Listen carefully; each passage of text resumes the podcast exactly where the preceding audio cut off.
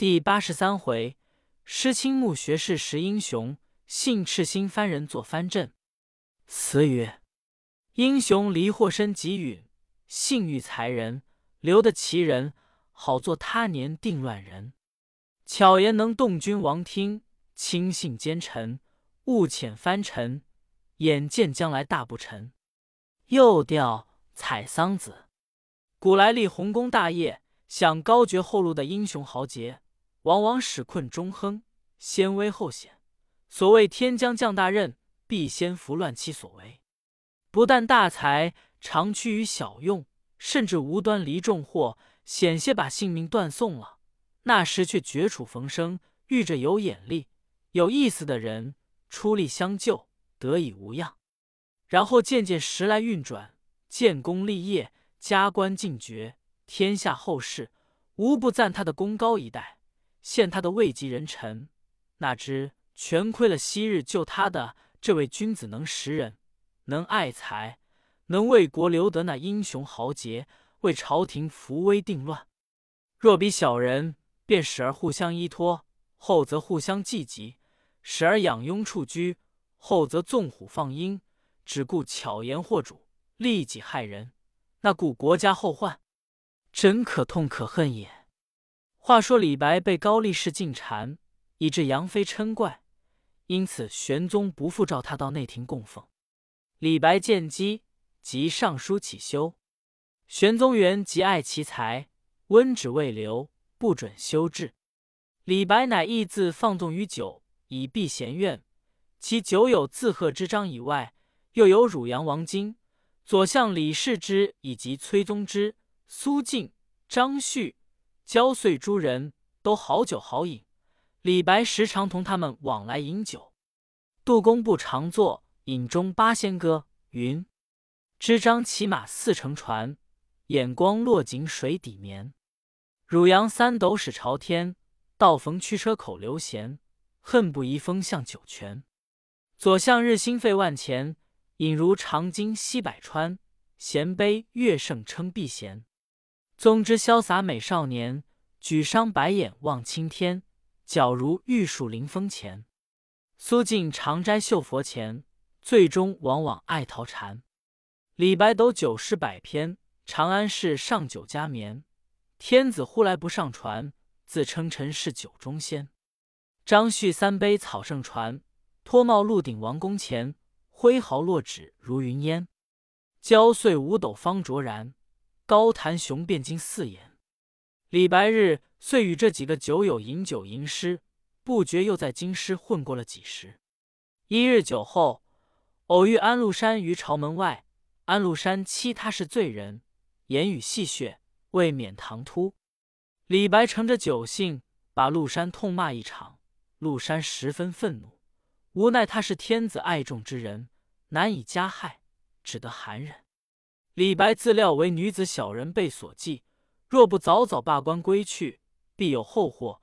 又见杨国忠、李林甫等各自结党弄权，蛊惑军心，政事日坏。身非谏官，是不能直言匡救，何取乎背立朝端？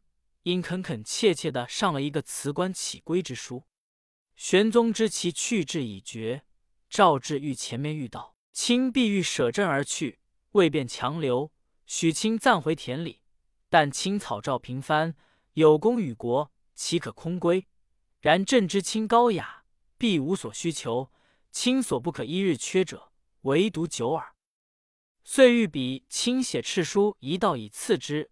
其敕略云：敕赐李白为闲散逍遥学士，所到之处，官司支给酒钱。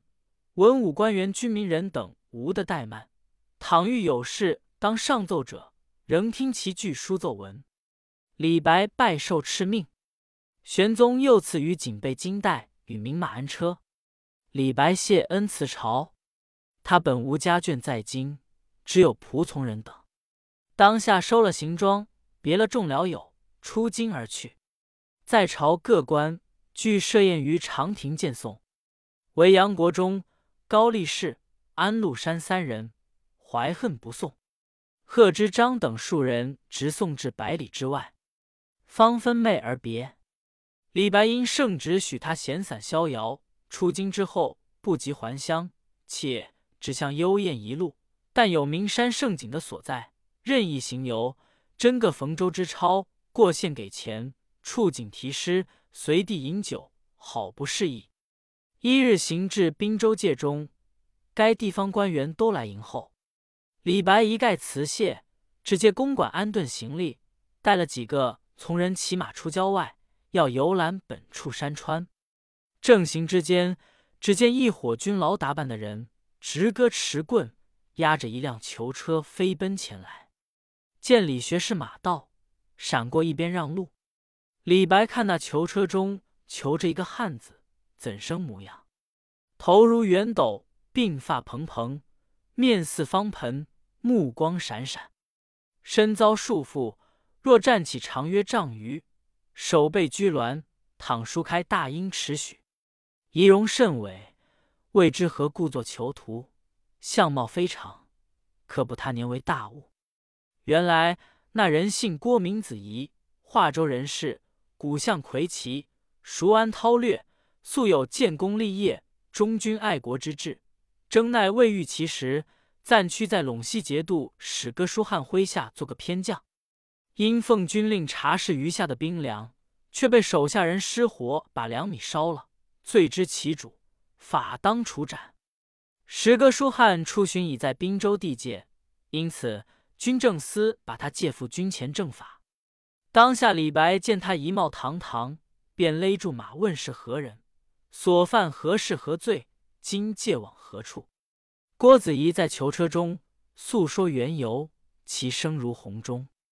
李白想到，这个人嫩般仪表，定是个英雄豪杰。今天下方将多事，此等品格相貌，正是为朝廷有用之人才。国家之柱石，岂容轻杀？便吩咐手下众人：“而等到节度军前，且莫解进去，待我亲自见节度，替他说情免死。”众人不敢违命，连声应诺。李白回马，傍着囚车而行，一头走，一头慢慢的试问他些军机武略。子衣应答如流，李白愈加敬爱。说话之间。已到哥舒翰驻节之所，李白叫从人把个名帖传与门官，说李学士来拜。门官连忙禀报，那哥舒翰也是当时一员名将，平西也敬慕学士之才名，如雷贯耳。今见他下顾，诚以为荣幸万一，随即将营门大开，言入。宾主叙坐，各道寒暄。献茶毕，李白即自述来意。要求他宽释郭子仪之罪。哥舒翰听罢，沉吟半晌，说道：“学士公见教，本当尽从。但学生平时节制部下军将，赏罚必信。今郭子仪失火烧了兵粮，法所难代，且事关重大，李何奏闻天子，学生未敢擅专，便自释放，如之奈何？”李白说道：“既如此。”学生不敢阻挠军法，只求宽期缓刑。节度公自具抒请旨，学生原奉圣上手敕，听许飞章奏事。今亦具一小折，待奏起命如何？哥舒翰欣然允诺道：“若如此，则秦法两尽矣。”遂传令将郭子仪收禁，后旨定夺。李白辞谢出，于是。哥舒翰一面具奏提报，李白一即善书，即言郭子仪雄才伟略，足备干城复兴之选。失火烧粮，乃手下仆夫不谨，实非子仪之罪，岂赐金权，留为后用。将书章复议帝星驰上奏，自己且暂留于滨州公馆中候旨，日日闲散逍遥。哥舒翰遂同手下文官武将，连本州地方上的官员。日日遂设宴款待李学士，吟诗饮酒作乐。不则一日，圣旨已下，准学士李白所奏，只将郭子仪手下仆人失慎的就地正法，赦郭子仪之罪，许其立功自效。正是：若不遇时人学士，显送却落难英雄。喜今日幸邀宽典，看他年独见奇功。郭子仪感激李白活命之恩，是将衔还图报。李白别了郭子仪，并哥舒翰等众官，自往他处行游去了。临行之时，又尊主哥舒翰倾慕郭子仪。自此，子仪得以军功建为显官。此事后话。且说朝中自李白去后，贺知章也告休至去了。左相李氏之因与李林甫有隙，罢相而归。林甫又陷他以事，逼之自尽。林甫以着天子信任，手握重权，安禄山亦甚畏之。杨国忠也心怀极忌，然其势不得不互为党员。玄宗往年连杀三子之后，林甫劝立授王茂为太子。玄宗从高力士之言，立忠王瑜为太子。林甫一计，谋亲献之。时有护曹官杨慎金依附杨国忠，自认为杨氏同族，又与罗西氏、吉温等俱为李林甫门下鹰犬。林甫因与计议，交他上秘书，诬告刑部尚书韦坚与节度使黄甫为民同谋废帝，而立太子，引杨国忠为政。原来那韦坚乃太子妃韦氏之兄，黄甫为名是边方节度使，偶来京师，曾参谒太子。又曾面奏天子，说宰相弄权。林甫怀恨，因借端诬陷，并以动摇东宫。玄宗览书大怒，亏得高力士力辩其诬，乃不显言二人之罪，只传旨贬削二人之功。太子闻之，惊惶无措，上表请与韦氏离婚。玄宗亦因高力士劝谏，不允太子所请。李林甫又密奏。岂将此事赴杨慎金与罗西氏、吉温等居问，并请着杨国忠监审。玄宗降旨，只将围监，皇甫为民赐死，事情不必深究。于是太子之心始安。过了几时，是有将军董延光奉诏征伐吐蕃，不能奏功，乃委罪于朔方节度使王忠嗣，说他阻挠军纪。李林甫乘机使杨国忠诬奏王忠嗣欲拥兵奉太子，玄宗遂召王忠嗣入京，命三司居之。太子又惊惶无措，信王忠嗣系哥舒翰所见。哥舒翰素有威望，玄宗甚重之，却未曾面观其人。今因王忠嗣之事，特召哥舒翰必见，欲面问此事之虚实。哥舒翰闻诏。当时星夜赴京，其幕僚都劝他多将金帛到京使用，以救王忠嗣。哥舒翰说道：“吾岂惜金帛？但若公道尚存，王君必不至冤死；若无公道，金帛虽多，用之何益？”遂轻装往京而来。及至京师面君，玄宗先问了些边务，哥舒翰一一奏对。玄宗甚喜。哥舒翰乃立言王忠嗣之负冤，太子之被诬，语甚激切。玄宗感悟，乃云：“卿且退，朕当思之。”次日，即召三司面谕道：“吾儿居深宫之中，安得与外藩交通？此必妄也。尔其勿复问。但王忠嗣阻挠军纪，且贬官爵以示罚。”遂贬王忠嗣为汉阳太守，将军董延光亦削爵。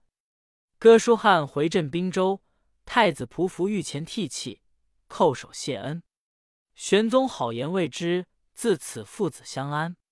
可恨这李林甫屡起大狱，以杨国忠有掖庭之亲，凡是有威慑东宫者，折使之合奏，或原以为正。信太子是高力士劝玄宗立的。他常在天子前保护太子，诱人孝谨敬，不敢得罪于杨贵妃，以此得无恙。那杨家兄弟姊妹骄奢横肆，日甚一日，总以这妃子之事。当时民间有几句谣言道：“生男勿欢喜，生女勿悲酸。男不封侯女作妃，君看女却是门楣。”杨国忠、杨仙与韩国。秦三夫人宅院都在宜阳里中，甲地之盛，拟于功业。国中与这三个夫人原不是真兄妹。三个夫人中，国国夫人尤为淫荡奢靡，每造一堂一阁，费资巨万。若见他家所造有更胜于己者，即自拆毁复造，土木之工无时休息。其所居宅院与杨国忠宅院相连，往来最近。遂与国中通奸，杨国忠入朝，有时竟与国国夫人并于同行，见者无不窃笑，而二人恬然不以为耻。安禄山亦承间与国国夫人往来甚密，夫人私赠以所爱玉连环一枚，禄山喜极，佩戴身旁，不意于宴会之中更衣时为国中所见。国中只因禄山近日待他简傲，心甚不平。今见此玉连环，认的是国国夫人之物，知他两下有私，遂恨安禄山切骨。时于言语之间，隐然把他暗中私通贵妃之事为微词，以恐吓之。又常密语杨妃，说陆山行动不谨，外意废然。万一天子知觉了些什么，为祸非同小可。杨妃闻国中所言，着实心怀疑惧。正是，贵妃不自贵，难为贵者讳。无怪人多言，人言大可畏。一日，玄宗于昭庆宫闲坐，陆山侍坐于侧，见他复垂过膝，因指着细说道：“此儿腹大如报瓮，不知其中何所有。”陆山拱手对道：“此中并无他物，唯有赤心耳。臣愿尽此赤心，以示陛下。”玄宗闻陆山所言，心中甚喜。那知道人藏其心，不可测时。自谓赤心，心黑如墨。玄宗之待安禄山，真如负心。安禄山之对玄宗，却纯是邪心、狠心，乃真是负心、丧心。人方切齿痛心，恨不得急剖其心，食其心。亏他还哄人说是赤心。可笑玄宗还不觉其狼子野心，却要信他是真心，好不痴心。闲话少说，且说当日玄宗与安禄山闲坐了半晌，回顾左右，问：“妃子何在？”此时正当春深时候，天气向暖。杨妃方在后宫做汤洗浴，宫人回报玄宗说道：“妃子洗浴方完。”玄宗微微笑说道：“美人心浴。”正如出水芙蓉，令宫人急宣妃子来，不必更梳妆。少顷，杨妃来到，你到他心域之后，怎生模样？有一曲黄莺儿说得好：“皎皎玉生光，脸颊莹，体玉香，云鬓慵整偏娇样。罗裙燕长，青衫曲凉，临风小丽神带荡。细端详，芙蓉出水。”不及美人妆，当下杨妃懒妆便服，翩翩而至，更觉风艳非常。玄宗看了，满脸堆下笑来。是有外国进贡来的一箱花露，即取来赐予杨妃，叫她对镜云面，自己一坐于镜台旁观之。杨妃云面毕，将于霞染掌扑壁，不觉酥胸略袒，宝袖宽退，微微露出二乳来了。玄宗见了，说道：“妙哉，阮温好似鸡头肉。”安禄山在旁，不觉失口说道：“滑腻还如塞上酥。”他说便说了，自觉唐突，好生局促。杨妃亦害其失言，只恐玄宗一怪，捏着一把汗。那些宫女们听了此言，也都愕然变色。玄宗却全不在意，倒喜滋滋的指着陆山说道：“堪笑胡儿指时苏。”说罢，哈哈大笑。于是杨贵妃也笑起来了，众宫女们也都含着笑。咦，若非亲手抚摸过，那时如酥滑腻来。只道赤心真满腹，付之一笑不宜猜。安禄山只因平时私与杨妃戏谑惯了，今当玄宗面前，不觉失口戏言，幸得玄宗不疑。但杨妃已先为国中威严所动，只恐弄出事来。自此日以后，每见安禄山，必切切思主，叫他语言慎密，出入小心。禄山亦晓得国中嗔怪他，恐为他所算，又想国中还不足惧，那李林甫最能窥察人之隐微，这不是个好惹的。金阳、李之交方和，倘二人合算我一人，老大不便。不如讨个外差暂避，且可徐图远大之业。但孔贵妃与国国夫人不舍他，因此踌躇未决。那边杨国忠暗想：安禄山将来必与我争权，我必当剪除之。但他方为天子所宠幸，又有贵妃与国国夫人等助之，急切难以动摇。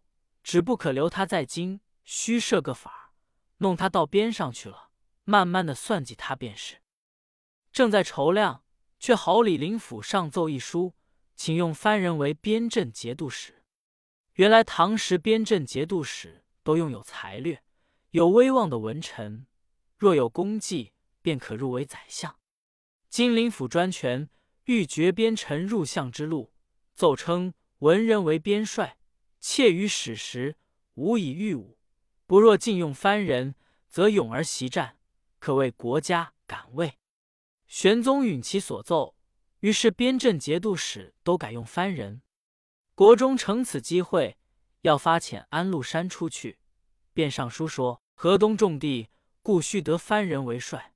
然亦必以番人之中有才略、有威望者镇之，非安禄山不足以当此重任。玄宗览书，深以为然，即召安禄山出来面谕道：如以满腹赤心事朕，本应留汝在京。为镇侍卫，但河东重镇，非汝不可。今暂遣出为边帅，仍许不时入朝奏对。遂将只以安禄山为平卢、范阳、河东三镇节度使，赐爵东平郡王，克期走马赴任。禄山闻命，倒也合着他的意思，叩头领旨，即日入宫拜辞杨妃。两下依依不舍。杨妃叫入密室，执手私语道：“你今此行，皆因吾兄相猜忌之故。我和你欢叙多时，一旦远离，好生不忍。但你在今日久，杞人嫌疑，出为外镇，未必非福。你放心前去，我自常使心腹人来通信于你，早晚在天子面前留心照顾着你。你只顾自去图功立业。”不必疑虑。安禄山点头应诺。正说间，宫人传报说道：“三位夫人已入宫来了。”杨贵妃接见叙礼毕，安禄山也个个相见。国国夫人闻知安禄山今将远行，甚为样样，奈朝命已下，无可如何。禄山也不敢久留宫中，随即告辞出宫。到临行之时。玄宗又赐宴于便殿，陆山谢过了恩，辞朝赴镇。李林甫等设席饯行，饮酒之间，林甫举杯相主道：“安公为节度，出镇大藩，责任非轻，凡所作为，须熟记详审，合情中理。林甫身虽在朝，而各藩镇利弊日夕精心，生息俱之。今三大镇得安公为节度使。”正足为朝廷屏障，为善图之。这几句话明明笼络挟制。陆山平日素为灵府，今闻此言，唯有微微听命，且逡巡训谢道：“陆山才短气粗，当此大阵，身具不能胜任，敢不克遵明训，诸凡不到之处，全赖相公照拂。”说罢作别，拜辞起行。前一日。杨国忠曾设宴请陆山饯别，陆山托故不往。这日国忠也假意来相送，陆山怀愤，傲拒不为礼。国忠大怒，自此心中愈加嫌怨。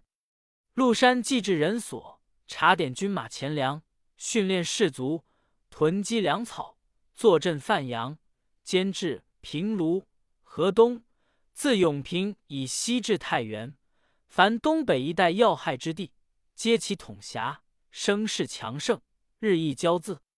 后人有诗云：“番人顿时作强藩，只为奸臣尽一言。”今日虎狼卿纵意，会看地父与天翻。